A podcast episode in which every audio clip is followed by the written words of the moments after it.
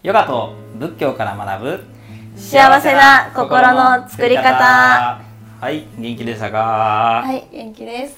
え。ー前回はそう痛いと痛みは違うと、はい。うん、いう話でしたね。マインドフルネスについてそうですね。お話ししてました、目から鱗でした。確かに痛いというのとね痛みというのは違う。痛い痛みに対して痛いとこうねこうなんていうかな。意味付けたのが痛い。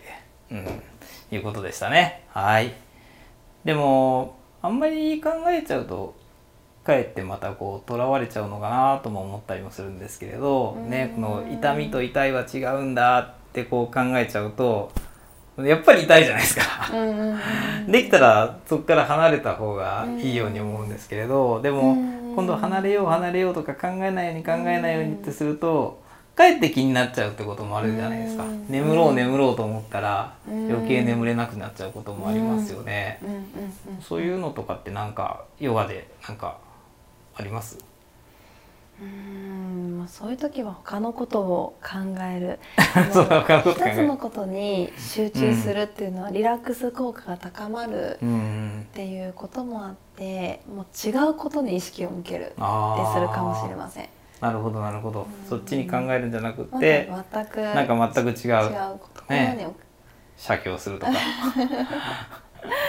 スマホゲームするとか。かもしれかません。なんかこうね、うん一つのことに集中するとうん、このそっちから離れるってね。ああ私だったら体を動かしてヨガをしているかもしれません。ヨガをしている。やっぱりヨガをしている。逆逆さまになっている。ねえ。はい、いうことで、あまりちょっと人には見せられないかも。あの、そうですね。で、まあ、あの、こういう話聞いたことがあって面白いなと思ったんですけれど、あよくあの本の中にも出てくるんですけどね、白熊のことだけは考えちゃいけないっていうお話があるんですね。うん、でしょ白熊のことだけは考えちゃいけない。ね。まあこれはこう有名な心理学実験のお話なんですけれど、まあ、この A グループ B グループ C グループに分けてですねその A グループ B グループ C グループの人たちに、えー白熊の一日をですね、えーこの画像で見せるわけです。うん。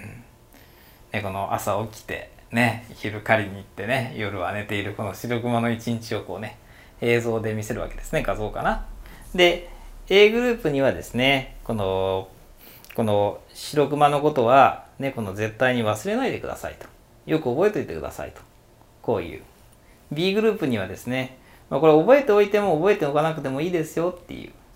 そしてねこのね C グループにはこの白熊のことは絶対に考えないでくださいとこう念を押すんですね。さて1日経ってその画像を最もよく覚えていたグループはどれですかっていうねそういう実験です。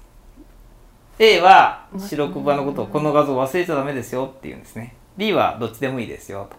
C はね、えー白熊のことだけは絶対に考えてはいけませんよと。あのその言い方をされるっていうことは C グループでしょうそうそうそうか。話の展開から言うとですね C グループの人たちが最も画像をよくこう覚えていたそうですね。でこのことはですねこのねこの皮肉過程効果って、えー言われるそうなんですけれどつまりこう考えないように考えないようにするっていうことは常にこの白熊のことをこう思い続けてるっていうことですよね。ううん。だから結局その白熊の映像をずっとこう持ち続けて覚えちゃうっていうか、うん。そういうこの皮肉な結果になってしまううん。ということですね。うん。例えば例えばそうですね禁煙しようとしている人がタバコを吸っちゃダメタバコを吸っちゃダメとこう常に思ってるとうん。こう結果こうタバコのことばっかり考えてますからうん。だからもう衝動的に吸っちゃうとかうねん。こういうことってなんかありがちじゃないですか。うん最初のお話だとね不眠症の人が寝なきゃいけない寝なきゃいけない寝なきゃいけないと。うん。羊が1匹羊が2匹と数えてるうちに 目が冴えちゃうとかね、ううん。んまあ、そういうこともありますから。だからあんまりこうねえそれにこうとらわれちゃうとかえってね、えーなん。ていうか手放せなくなるというかね。忘れよう忘れようと思うとかえって、えー手放せなくなるというですね皮肉なこうことも起きるわけですよね。ど確かうん。に何か熱中できるものを見つければ。そうですね。ねだからそのことを考えなければ、うん本当にこう手放せればいいんですけど考えないようにしようとすればするほどかえってこの手放せなくなるというね、その理論から言うと羊が一匹英語ではあのスリープのシープから来てるんですよあね一番ダメな方法です。そうそうだからあのあれよくないって言いますよ。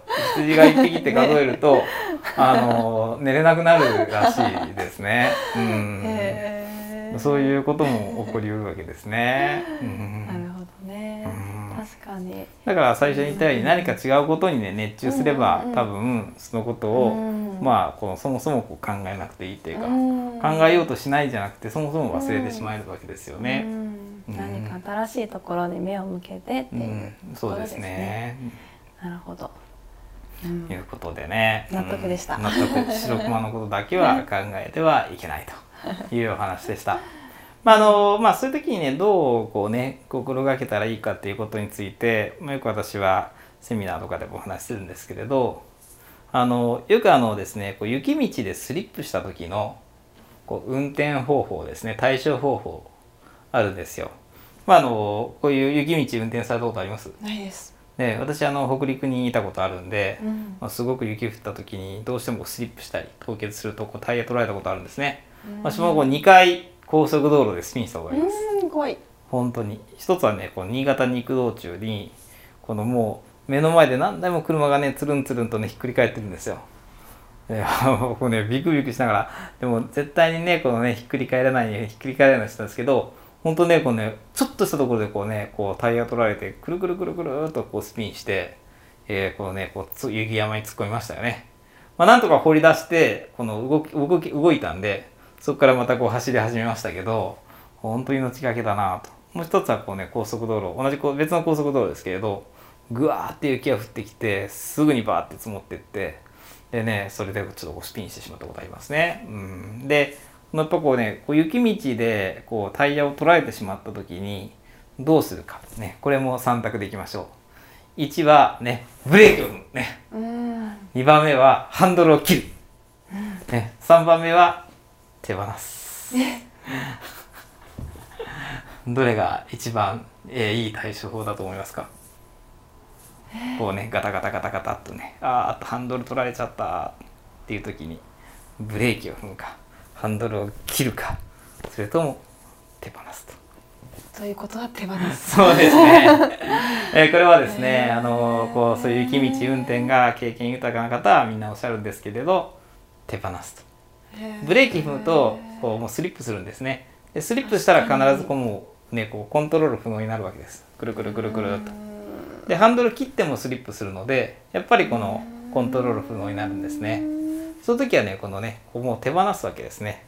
まあ突っ込んでも仕方がない。だけどもこう一応こうね手放すとスピンしないからだんだんだんだんこうゆっくり止まっていくわけですね。うん、いう感じでやっぱりこの心がこう乱れた時に、ね、このブレーキを踏んで考えちゃダメだと思うと考えちゃったりね。うんね、このそっちはダメだとこう無理やりこうねこう別の方に向こうとするとまたこのね、えーそっちに心がこう逆にとらわれてしまったり。まあそういう時は手放すと。ね。白熊のことを考えちゃっているのだなと、まあ、こういうふうにですねこの手放してこう見る、まあ、前回お話しされたねえちょっとこう自分のこうね、えーこう高い視点に立ってこう眺めてみるっていう感じかなとこう思いますね。うんいうことでちょっとこう雪道の運転とこう、ね、自分の心がこうぶれた時のこうね、えー運転方法というか、えー対処の仕方とあなんか似てるなって思って、うん、ちょっとこうね、えーお話しさせていただきました。いかがだったでしょうか？トレーニンうグん。で少しずつそういうのになんかできていけるのかなって、まあ、雪でもそうですし、一つのメンタルトレーニングだなって自分を俯瞰してみるっていう。うんあのこれをすることになよなってあの一人遊びっていうなんかね自分がどういう時に気持ちが上がるのか自分がどういう時に気持ちが下がるのかって見るのも意外と面白いなって思っていてそうですね。うん。どういう言葉で自分の気持ちが上がるんだろうたった一言で人の気持ちって揺れ動くんだその逆もしっかり、じゃあその言葉をじゃあ他の方にも与えようかなって思ったりして自分の心を見るっていうことをしながらあのちょっとね勉強したりっていうことをしたりしてます。それこそマインドフルネスで、まあ、手放す手放すとうんちょっとそれますね。なんかその今を感じながら生きるそうですね。トレーニングをうん。毎日し,、しています。あ練習中です。す練習中です。気づく手放す集中するっていうねこの3つのプロセスもあるって聞いたことがありますね。うん。自分まず気づくそして自分のこう気持ちねざわざわしてるものを手放す。そして大事な今に集中すると、まあ、こういうプロセスなのかなとも思いますね。うん。気づく。手放す。そして今ここに集中していく。はい。ですね。そうありたいんだと思いますね。勉強になります、はい。心に留めたいと思います。白熊のことだけはね 絶対考えちゃいけませんよ。はい、ということで皆さんにとっての白熊は何でしょうか？はい、では、えー、どうぞ。えー私 YouTube させていただいています。エリヨガまたは北のエリで検索してください。インスタルインスタグラムはエリヨガアンダー神戸でしていますはい、えー毎朝8時からえこの Facebook と、えー YouTube でライブ配信をしています。ぜひ皆さんご参加ください。どうもありがとうございました。ありがとうございました